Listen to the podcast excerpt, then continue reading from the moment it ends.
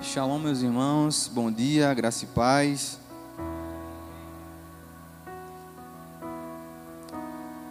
Hoje nós, tendo em vista que quinta-feira, quinta ou quarta-feira, se aproxima a festa de Páscoa, nós hoje iremos falar um pouco sobre essa festa.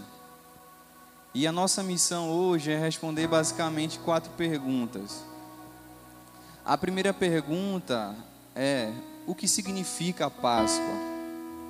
Qual é o significado? Qual é o conceito? Nós responderemos uma segunda pergunta: como é que essa Páscoa funciona segundo as Escrituras? Como é que nós devemos celebrar essa festa do Senhor? Em terceiro lugar, nós falaremos sobre o sentido profético da Páscoa. E por fim, nós falaremos por que nós devemos celebrar essa festa. E aí eu queria que você abrisse em Êxodo capítulo 12.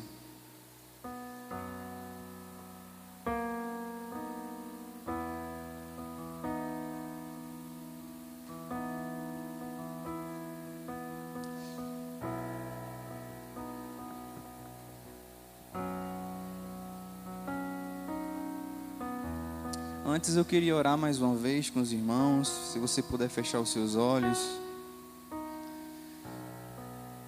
Pai, nós nos colocamos aqui diante do Senhor, memorizando, tendo referência à Páscoa, aquele momento em que o Senhor se entregou por nós na cruz, perdoando os nossos pecados, nos libertando da morte, do inferno que o Senhor venha trazer sobre nós uma palavra de entendimento. Então eu oro para que o Senhor traga sobre nós espírito de sabedoria e de revelação.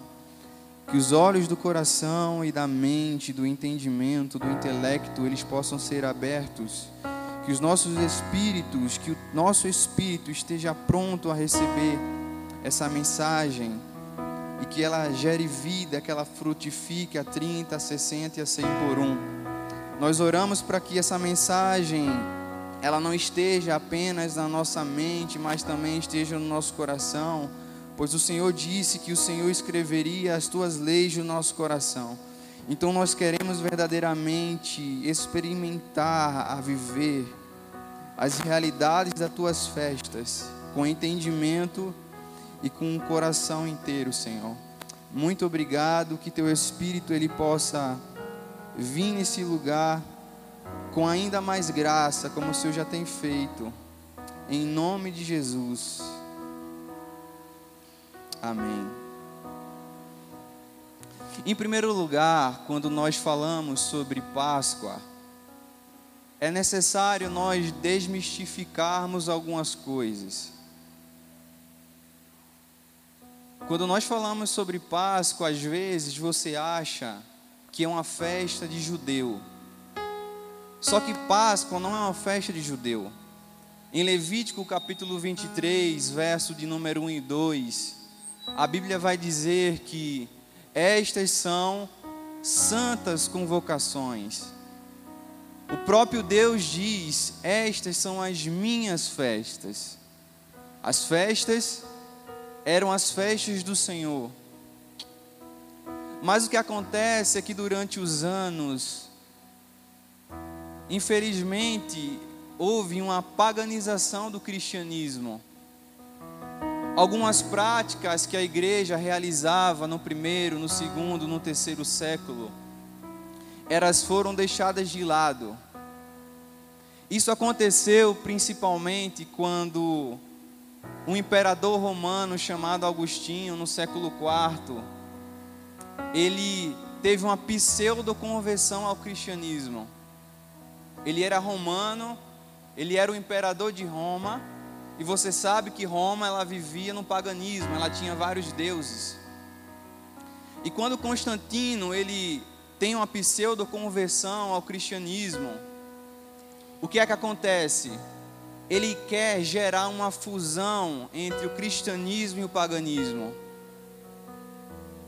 E muitas coisas que eram costumes e princípios pagãos acabaram que entraram dentro do cristianismo. Por exemplo, se você já ouviu falar sobre a deusa Vênus, que é uma deusa romana, para os gregos é a deusa Afrodite. Constantino substituiu essas entidades, esses deuses, pela uma deusa que você conhece na Igreja Católica como Maria Madalena. O que é que ele fez? Ele só mudou o nome, mas a entidade ela continuava a mesma. Outro exemplo, dia 25 de dezembro era celebrado o dia do Deus Sol, o Deus Mitra, Solis Invictus. Constantino, ele, ele apenas substitui essa data para a data que você conhece como Natal dizendo que seria o nascimento de Jesus, mas provavelmente o, o nascimento de Jesus aconteceu na, na festa de Shavuot, entre os meses de setembro, outubro. Então o que acontece é que há uma paganização do cristianismo. E quando nós falamos sobre Páscoa, sobre Peça, nós também vamos ver que de certa forma o mundo ele tentou roubar a identidade da Páscoa. Se você olhar na televisão nessa época de Páscoa, a figura que deveria aparecer seria a figura de um cordeiro, porque o cordeiro sim representa a Páscoa. Mas a realidade é que foi criado um entendimento sobre ovos de chocolate, sobre coelho da Páscoa. Mas isso não tem nada a ver com a Páscoa. Isso tem origem a partir de uma deusa chamada Ostera, uma deusa anglo-saxã. A realidade é que a Páscoa bíblica ela acontece a primeira vez no Egito. Nós vamos ver o texto em Êxodo capítulo 12. A palavra Páscoa, a palavra hebraica peça, ela significa saltar ou passar por cima. Estava fazendo referência quando o anjo da morte ele vai ao Egito para estabelecer a décima praga, a qual era a morte de os primogênitos do Egito, seja dos animais ou seja dos seres humanos. Só que quando esse anjo da morte ele vai ao Egito e ele passa pela casa dos hebreus, ele encontra uma mancha nos umbrais da casa daqueles homens. Essa mancha era de um sangue de um cordeiro. E aí ele passa por cima. Ele poupa o primogênito daquela casa. Então peça o significado literal da palavra significa passar por cima. E nós sabemos que antes dessas praga, dessa última praga, dessa décima praga, Deus já havia ferido o Egito com outras nove pragas. Deus tinha um objetivo. Deus ele tinha um objetivo com aquilo que ele estava fazendo. Ele estava ferindo o Egito com o intuito de glorificar o seu nome, de engrandecer, de enaltecer o seu nome, de tornar o seu nome conhecido sobre toda a terra. Mas Deus também estava ferindo os deuses do Egito. E uma terceira coisa, Deus traz as pragas para o Egito para que ele pudesse libertar o povo da escravidão que já havia 400 anos. A Bíblia vai falar em Êxodo capítulo 2 que o povo clama a Deus. O povo estava sendo amassado, castigado no Egito.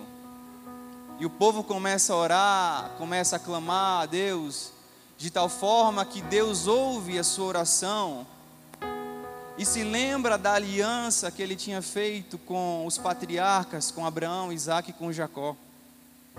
Sabe o que Deus faz? imediatamente, Deus comunica a um homem chamado Moisés, que o seu nome significa o libertador, para que pudesse libertar o povo da escravidão. E Páscoa, meus irmãos, ela tem esse significado. A celebração de Páscoa, ela faz referência à libertação que Deus que Deus trouxe ao Egito que Deus trouxe aos filhos, aos filhos de Israel que estavam no Egito. Isso, de certa forma, fala para nós sobre o que? Sobre uma libertação espiritual. Nós éramos escravos, mas hoje nós somos livres. Deus determina essa festa de Páscoa essa assembleia solene para fazer menção àquilo que ele fez no Egito, libertar o seu povo. Essa festa ela era celebrada no dia 14 do mês de Aviv, que era o primeiro dos meses. Sabe o que Deus estava falando? Ele estava falando que ele queria fazer algo novo, que a partir dali se estabeleceria um novo ciclo um novo tempo na vida daquelas pessoas. 400 anos escravos, mas a partir dali, a partir da festa de Peça, Deus traria libertação àquele povo. E aí, antes desse dia da festa de Páscoa, que foi o dia que Deus libertou o povo do Egito, mas também foi o dia que Deus trouxe a última praga sobre os primogênitos do Egito. Antes disso, os irmãos estão entendendo? Antes disso, Deus chama Moisés e Arão e manda eles falar à comunidade de Israel para que eles fizessem um ritual esse ritual nós também faremos nesses dias. Esse ritual se chama Ceder de Peça. Moisés e Arão diz o seguinte à comunidade de Israel: No dia 10 desse mês vocês deverão pegar um cordeiro. Esse cordeiro ele deveria ser um macho. Ele não poderia ter nenhum defeito. E por fim, ele deveria ter a idade de um ano. Vocês trarão esse cordeiro para as vossas casas e ficarão com eles ali durante quatro dias. Depois de terminado esses quatro dias, vocês pegarão esse cordeiro e vocês degolarão junto com toda a congregação de Israel vocês pegarão um pouco do sangue desse cordeiro e vocês colocarão sobre os umbrais da casa de vocês. E assim o povo fez. O povo mata o cordeiro, pega um pouco do sangue dele e passa sobre os umbrais das casas. E aí Moisés continua, naquela mesma noite, nessa mesma noite, vocês deverão comer o cordeiro. Vocês deverão comer esse cordeiro assado, junto com as ervas amargas e o pão sem fermento. Vocês não podem comer nada cru, mas vocês devem comer assado a cabeça, as pernas, as frisuras, as entranhas vocês não podem deixar de comer nada. Comam apressadamente. Depois de comer essa Páscoa, estejam prontos.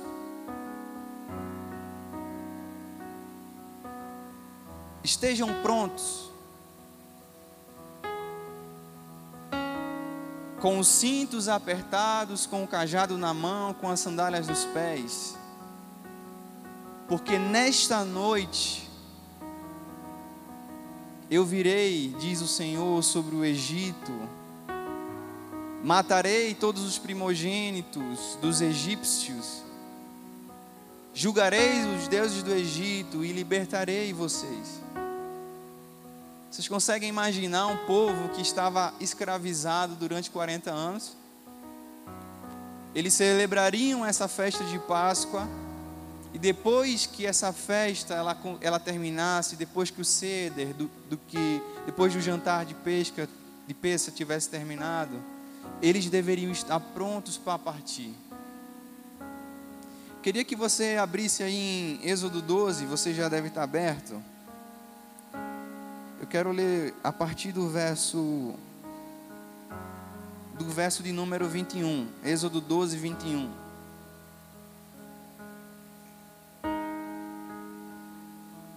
Assim: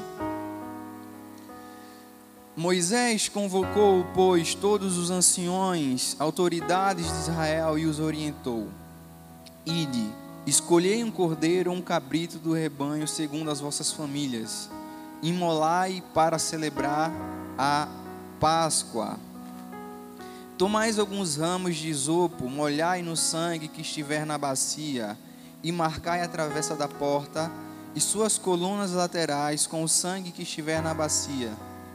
Nenhum de vós saia da porta até a porta de casa até pela manhã. Verso 23. Porque Yahvé passará por toda a terra para matar os egípcios. E quando vir as marcas de sangue sobre a travessa e sobre as duas colunas laterais, ele passará adiante dessa porta e não permitirá que o destruidor entre em vossas casas para vos ferir de morte. Observareis essas instruções como um decreto para vós e para vossos filhos para sempre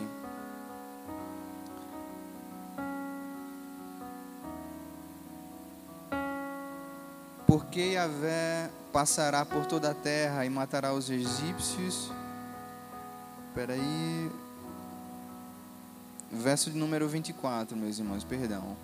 Observareis essas instruções como um decreto para vós e para vossos filhos para sempre. Verso 25. Quando tiverdes entrado na terra que Yahvé vos dará, que ele prometeu, celebrarei este rito.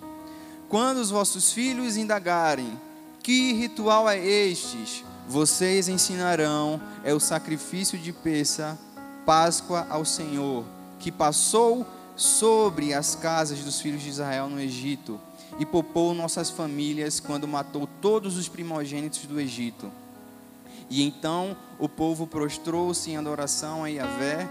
Foram-se os filhos de Israel, agiram conforme toda a instrução recebida, como Yahvé ordenara a Moisés e Arão eles assim fizeram.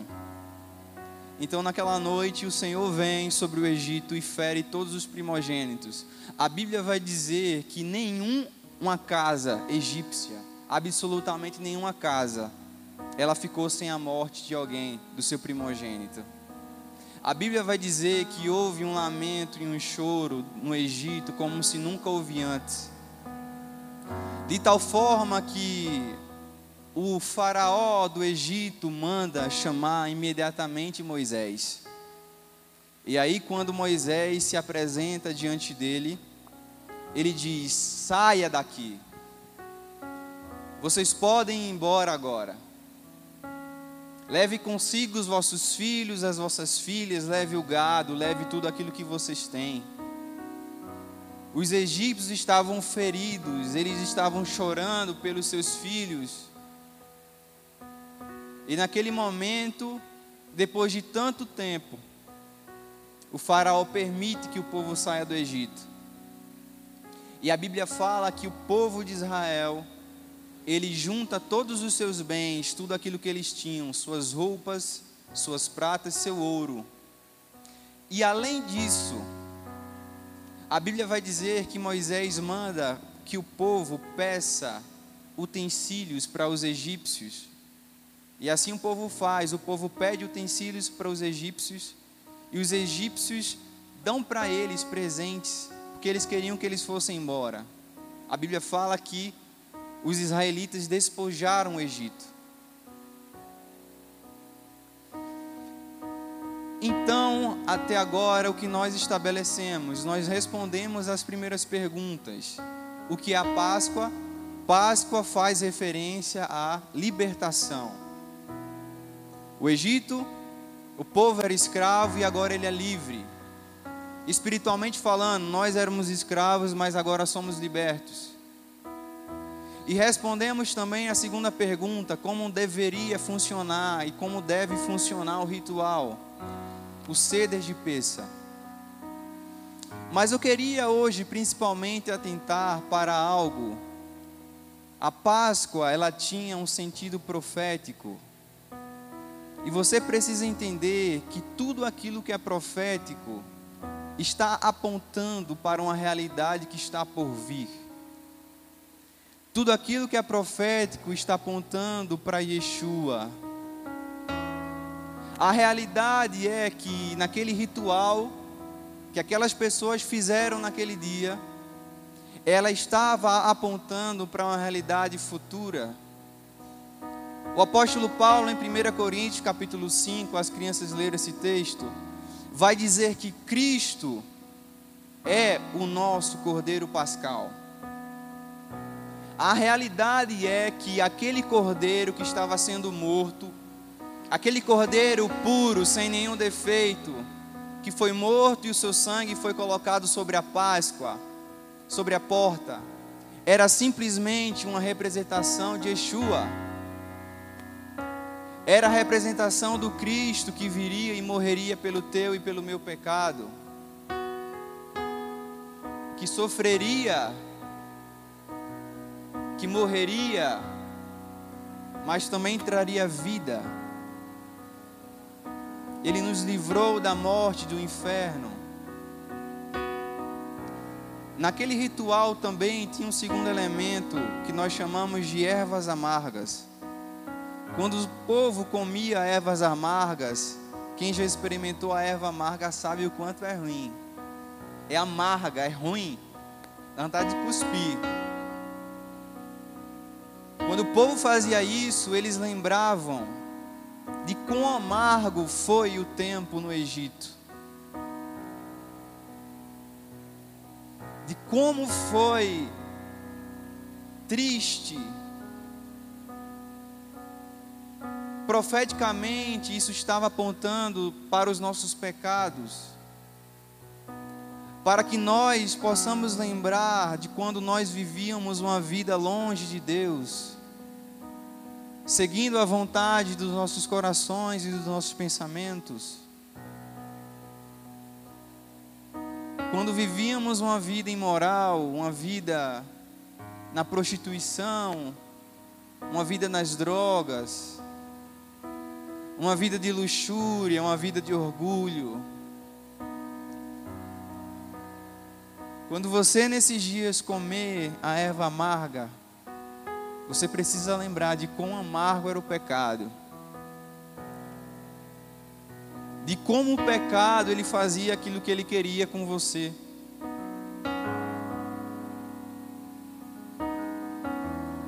As algemas que o pecado colocava sobre as suas mãos, sobre a sua boca. A realidade é que você não queria fazer a realidade é que você não queria viver daquela forma.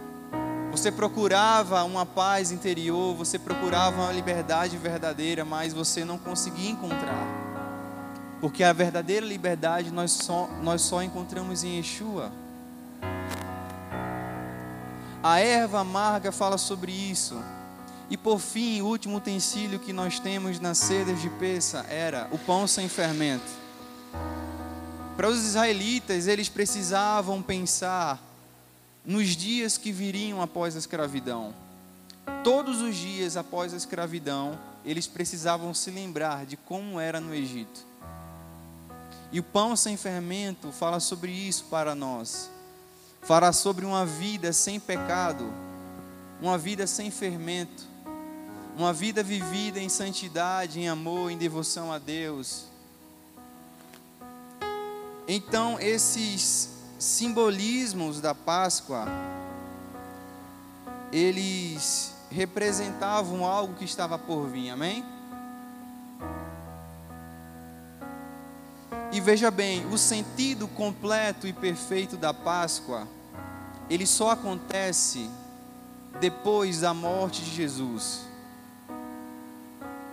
A morte de Jesus, ela veio para potencializar aquilo que os judeus, aquilo que os hebreus já faziam. Jesus é o nosso Cordeiro Pascal e o apóstolo Paulo vai dizer: Ele é o nosso Cordeiro Pascal, por isso celebremos a festa. Então nós precisamos celebrar a festa, tendo em vista, tendo em memória o sacrifício de Jesus.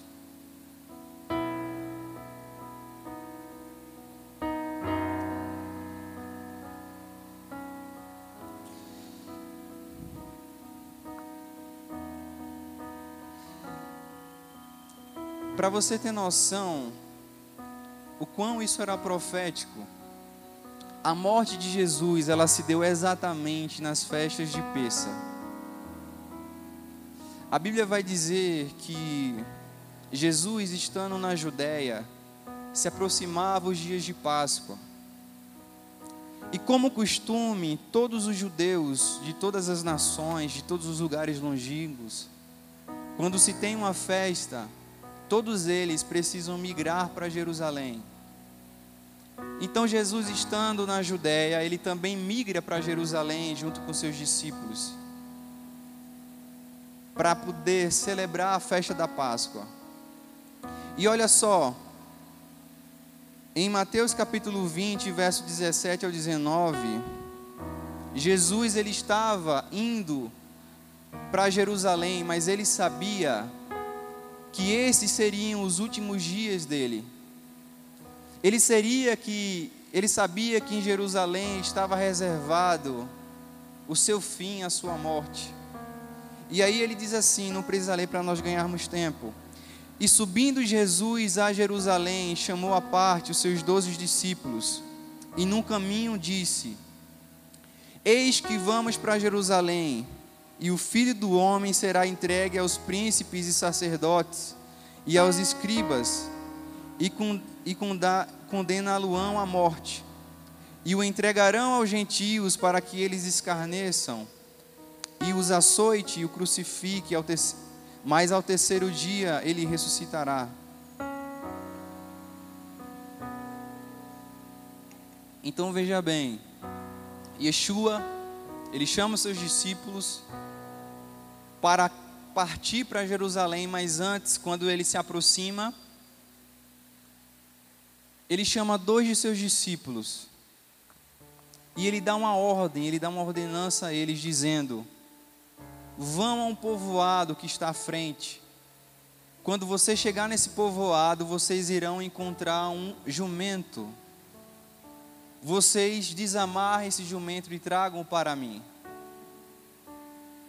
Isso era para cumprir uma profecia do profeta Zacarias que diz: Alegrai, ó filha de Sião, e exulte, ó filha de Jerusalém, porque eis aí o teu rei, manso e humilde, sentado sobre um jumento.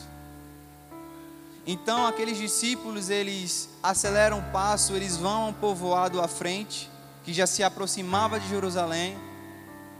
E aí eles trazem esse jumentinho para Jesus. Quando eles trazem o jumentinho para Jesus, Jesus se assenta sobre ele e parte em direção a Jerusalém, e a Bíblia vai dizer que as pessoas no caminho, elas lançavam as suas vestes, recebendo o Senhor.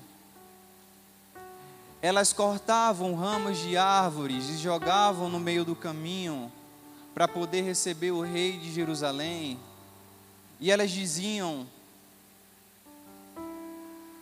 Baru Hatá Beshem Adonai.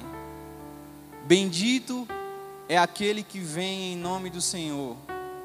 Osana ao filho de Davi.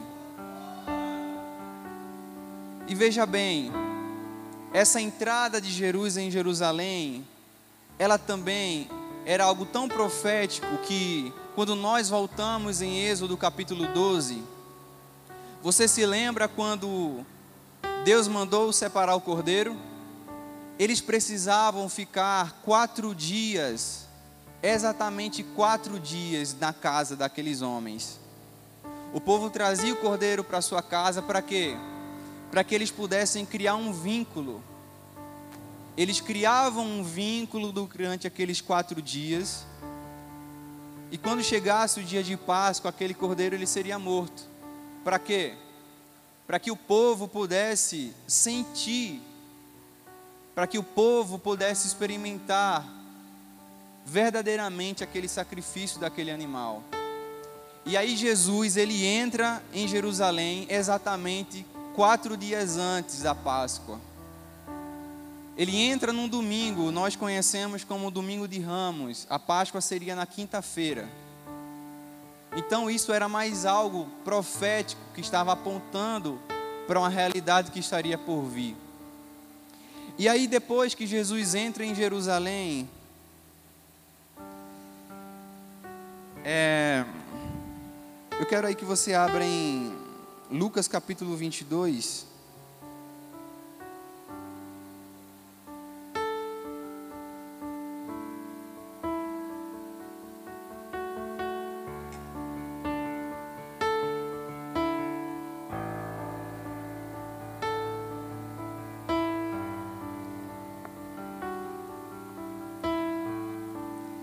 Depois da entrada de Jesus em Jerusalém, chega o dia de Páscoa, quinta-feira. Nesse dia, Jesus celebra a última Páscoa com seus discípulos. Nesta quinta-feira também, Jesus lava o pé dos seus discípulos e ele ali daria as últimas instruções aos seus discípulos. Ele fala algumas coisas para Pedro, ele fala diretamente aos seus discípulos, dizendo: é, aquele que quiser ser o maior, que seja o servo de todos. Então, na quinta-feira, durante a tarde, eles celebram a Páscoa do Senhor. Só que durante a noite, a Bíblia diz que Jesus ele sai rumo ao Monte das Oliveiras, um jardim chamado Getsemane. Ele estaria ali na sua, uma das suas últimas horas. E aí a Bíblia vai dizer que Jesus, naquele jardim, ele toma uma decisão que provavelmente foi uma das maiores decisões da sua vida. A Bíblia vai dizer que Jesus foi posto em agonia, que as gotas do seu suor se tornaram em sangue. Jesus foi tentado a não cumprir a missão que o Pai ele tinha. Mas ele também sabia que se o grão de trigo não cair, caindo em terra não morrer, fica só. Mas se morrer, dá muito fruto. E olha só o que ele diz aí no verso de número 39. Lucas 22, verso 39. Entretanto, retirando Jesus, seguiu como de costume para o Monte das Oliveiras e os discípulos o acompanharam. Chegando ao lugar, Jesus instruiu: Orai para que não venhas cair em tentação. Então ele se afastou deles à distância de um tiro de pedra e ajoelhou-se e começou a orar: Pai, se queres, afasta de mim este cálice. Entretanto, não seja feito a minha vontade, mas o que tu desejas. Foi então que apareceu um anjo do céu e o encorajava. E em grande agonia, orava ainda mais intensamente. E aconteceu que o seu suor se transformou em gotas de sangue, caindo sobre a terra. Assim que se levantou da oração, voltou à presença dos discípulos e os encontrou adormecidos, exaustos de tristeza. E exultou-lhes: por que estáis dormindo? Levantai-vos e orai, para que não venhas cair em tentação. Depois desse fato, a Bíblia vai dizer que logo depois, nessa noite de quinta-feira, chegam Judas com os soldados romanos e prendem Jesus. Depois que isso acontece, eles levam Jesus ao sinédrio o sinédrio era uma espécie de tribunal formado por líderes religiosos de Jerusalém e anciões. E ali diante daquele sinédrio, eles acusavam Jesus, eles procuravam de todas as formas encontrar alguma acusação contra ele. Só que aí a Bíblia vai dizer que Jesus ele permanece calado, cumprindo também uma profecia que dizia que ele ficou em silêncio, como ovelha muda perante os seus tosqueadores. Jesus não abriu a sua boca. Só que então, enfurecido, o sumo sacerdote que estava julgando Jesus, ele se irrita de uma forma tão grande que ele vem e diz assim: Tu és o Cristo, o Filho de Deus. E ali Jesus decide abrir a sua boca e ele diz assim: Tu dizes. É você que está dizendo. E aí ele diz assim: Em verdade vos digo, que verás o Filho do Homem assentado sobre a destra do Deus Todo-Poderoso, do Deus Todo-Poderoso, vindo com poder e glória. Depois que Jesus termina esse discurso, aquele homem, aquele sumo sacerdote, ele levanta, gritando e enfurecido, e rasgando as suas vestes, ele diz: blasfêmia! Esse homem está blasfemando contra Deus. Será que realmente ainda será necessário alguma outra testemunha? Todos vocês, todos vocês viram aquilo que ele disse. E aí a Bíblia diz que aqueles homens que estavam à sua volta diz: esse homem é culpado e passível de morte. Depois que eles falam isso, eles se juntam ao redor de Jesus. E eles começam a cuspir no, seus, no seu rosto, eles começam a bater, a esmurrar o corpo de Jesus, a dar tapas na sua face, e escarnecer, dizendo: Tu não és o Cristo? Então me diz quem foi que te bateu.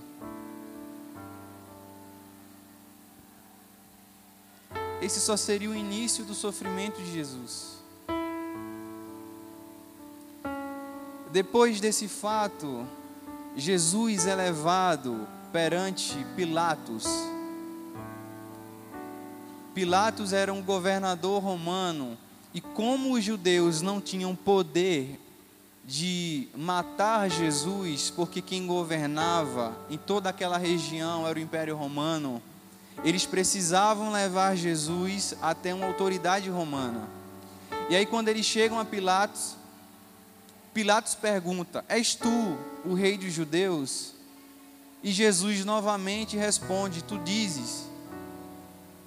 E em meio a muitas acusações daqueles anciões que também estavam presentes, a Bíblia vai dizer que Pôncio Pilatos ele não achou nada, nenhuma acusação que fosse passível de morte contra Yeshua.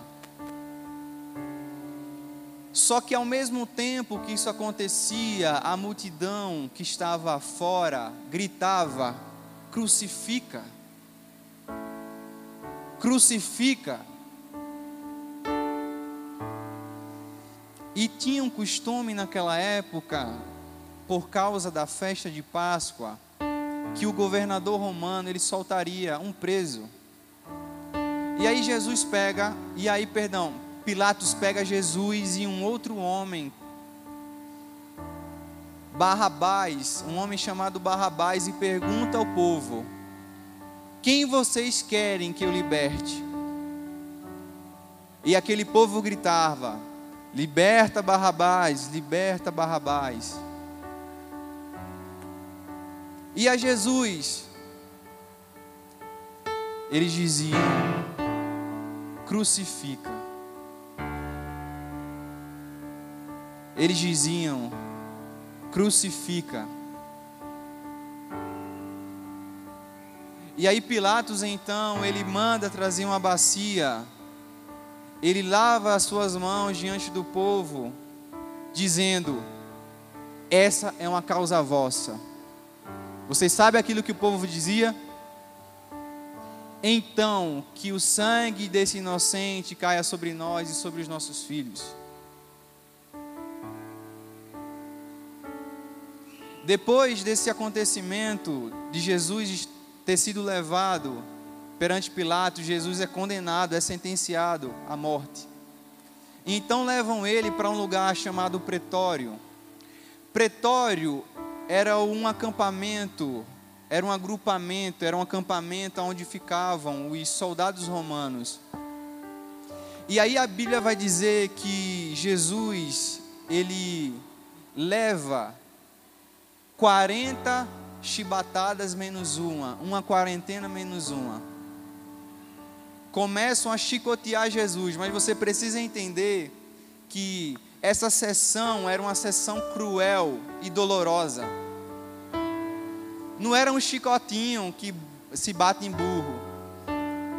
O instrumento que eles usavam para açoitar Jesus naquele dia era um instrumento, era um chicote que tinha um pedaço de madeira aonde os soldados eles pegavam e era cheio de era cheio de tiras de couro. Só que nas pontas dessa tira de couro havia ossos humanos, ossos de animais, de animais pontiagudos. Existia na ponta daqueles chicotes pedaços de metais quando eles chicoteavam Jesus, aqueles ossos e aqueles metais, eles apregavam na pele dele.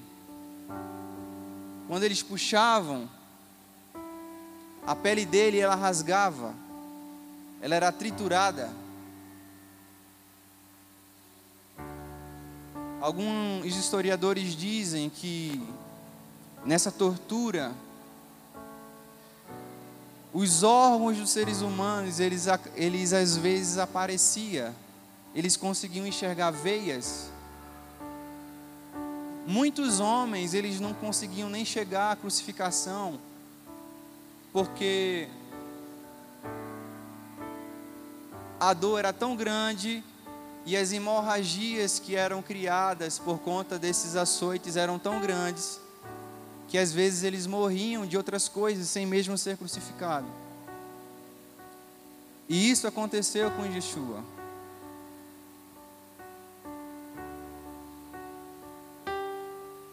Depois disso, a Bíblia vai dizer ainda que nesse mesmo instante, eles voltam a cuspir na cara de Jesus e a dizer: Não és tu, és tu o rei dos judeus? Então, toma, eles pegam a coroa, essa coroa era uma coroa de espinho, e eles colocam sobre a cabeça de Yeshua. Provavelmente os espinhos tinham cerca de 15 a 30 centímetros. Esses espinhos eles perfuravam o crânio de Yeshua. Você tem noção, meus irmãos? A dor, o sofrimento que Jesus estava sentindo naquele dia. E aí dão a Jesus uma cruz. Essa cruz ela tinha cerca de 18 quilos. E aí, depois de Jesus sair do pretório, ele vai rumo a um lugar chamado Monte Gólgota, que significa Monte das caveiras, ou então lugar de caveira, ele seria crucificado ali. Só que Jesus estava tão sofrido que ele não conseguiu carregar a sua cruz até o fim. A Bíblia vai dizer que um homem chamado Simão, ele ajuda Jesus a carregar a cruz. No caminho que Jesus estava fazendo esse monte, existia uma uma placa chamada tábule. Essa tábule ela carregava o nome do crime que os ladrões, que os assassinos cometiam. Mas você sabe qual foi o crime de Jesus, o que foi escrito na tábua?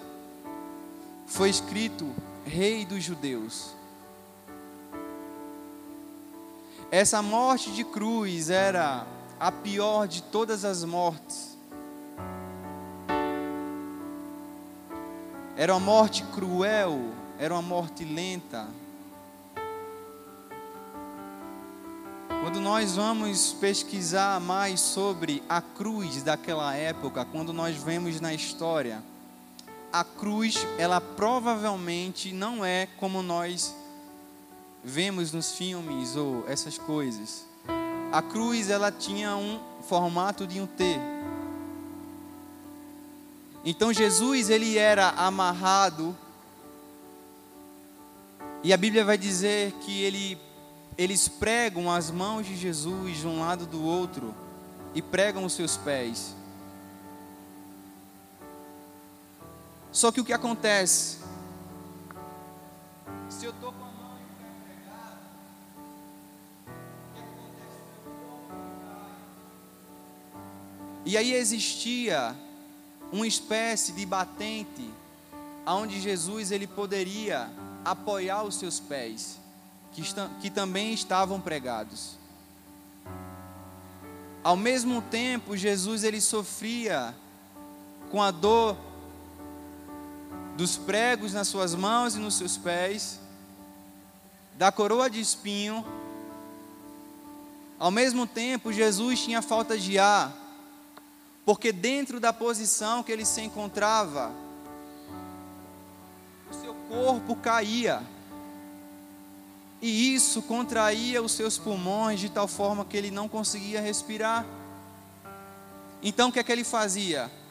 Ele apoiava nesse lugar que a cruz tinha, forçando, forçando o seu pé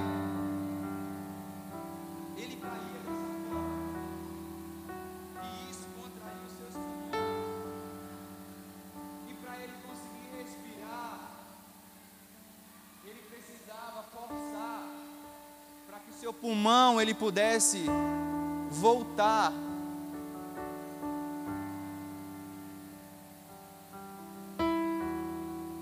Jesus, ele sofreu como nenhum outro, por causa do teu e do meu pecado. Jesus estava lá na cruz, nu. Como nós vemos nos filmes, ele de uma tanga, mas ele não estava, ele estava nu.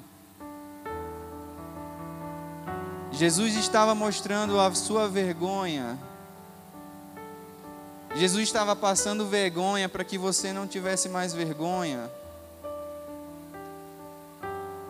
Para que você pudesse ser livre.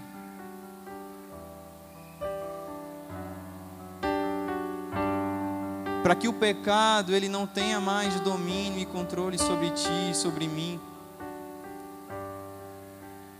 A graça ela não foi de graça para todo mundo. A graça, ela teve um preço muito alto.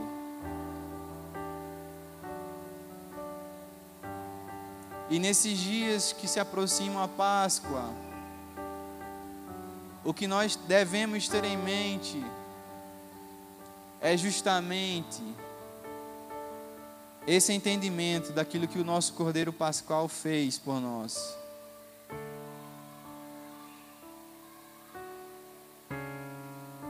A Bíblia vai dizer que a cédula que era contra nós, o Senhor pegou e a cravou na cruz. Aquilo que o diabo ele tinha para te acusar, para tirar a sua liberdade, para roubar a sua identidade, para fazer você ser aquilo que você não é. Jesus ele, ele resgatou. Jesus em meio à cruz, num dos seus últimos suspiros, ele diz assim ao Pai: Pai, perdoai-vos. Eles não sabem aquilo que eles estão fazendo. E você sabe qual foi a realidade, um dos piores sofrimentos de Jesus? Jesus diz: Elohim, Elohim, Ramá Sabachthani. Deus meu, Deus meu, por que me desamparaste? Ou então, em outras traduções, por que me abandonaste? Você sabe o que estava acontecendo ali? Pela primeira vez, pela primeira vez, Deus ele teve que se retirar de Jesus. Sabe por quê? Porque o meu e o teu pecado estava sobre ele. Isaías 53 vai dizer: Porque ele levou sobre si as nossas dores e enfermidades, e nós o reputamos como ferido de Deus e oprimido mas ele foi ferido pelas nossas transgressões e moído pelas nossas iniquidades. E o castigo que nos traz paz estava sobre ele, pelas suas pisaduras fomos sarados. Todo o nosso pecado, as nossas iniquidades, as nossas maldições, elas estavam sobre Yeshua. Portanto, O desejo de Deus é que você viva uma vida em novidade de espírito. Uma vida vivida em verdadeira liberdade. Se o Filho vos libertar, verdadeiramente sereis livres.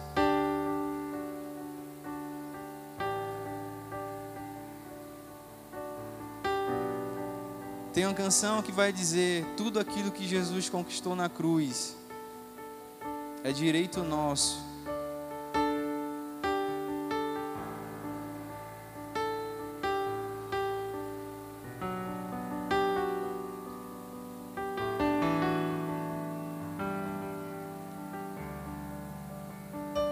Feche os seus olhos.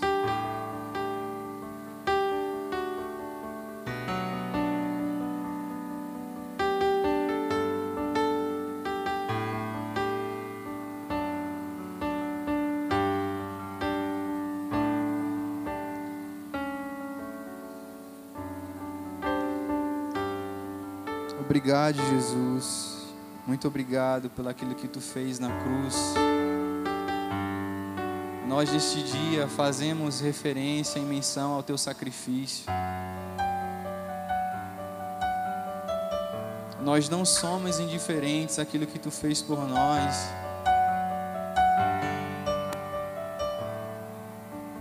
Tu nos tirou do império das trevas e nos transportou para o reino do Filho do seu amor.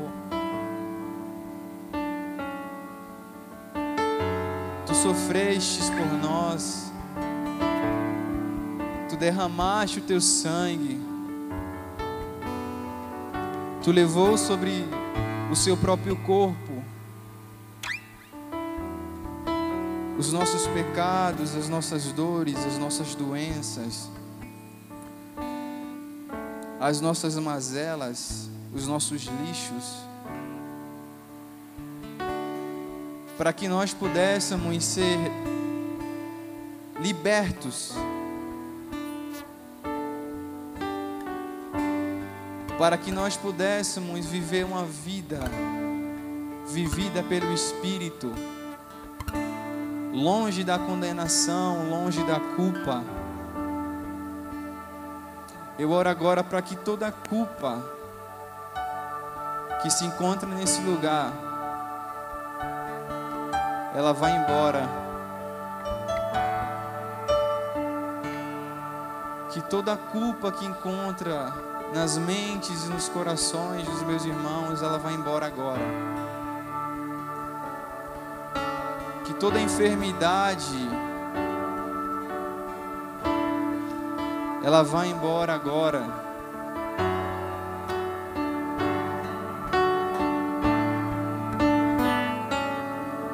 Toda máscara,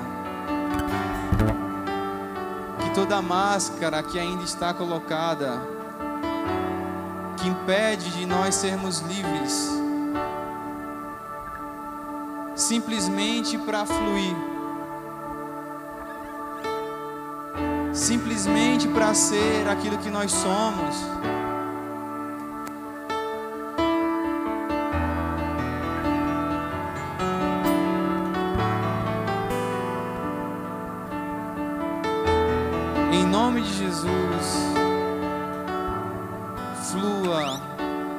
Seu espírito a liberdade que Jesus conquistou em Peça.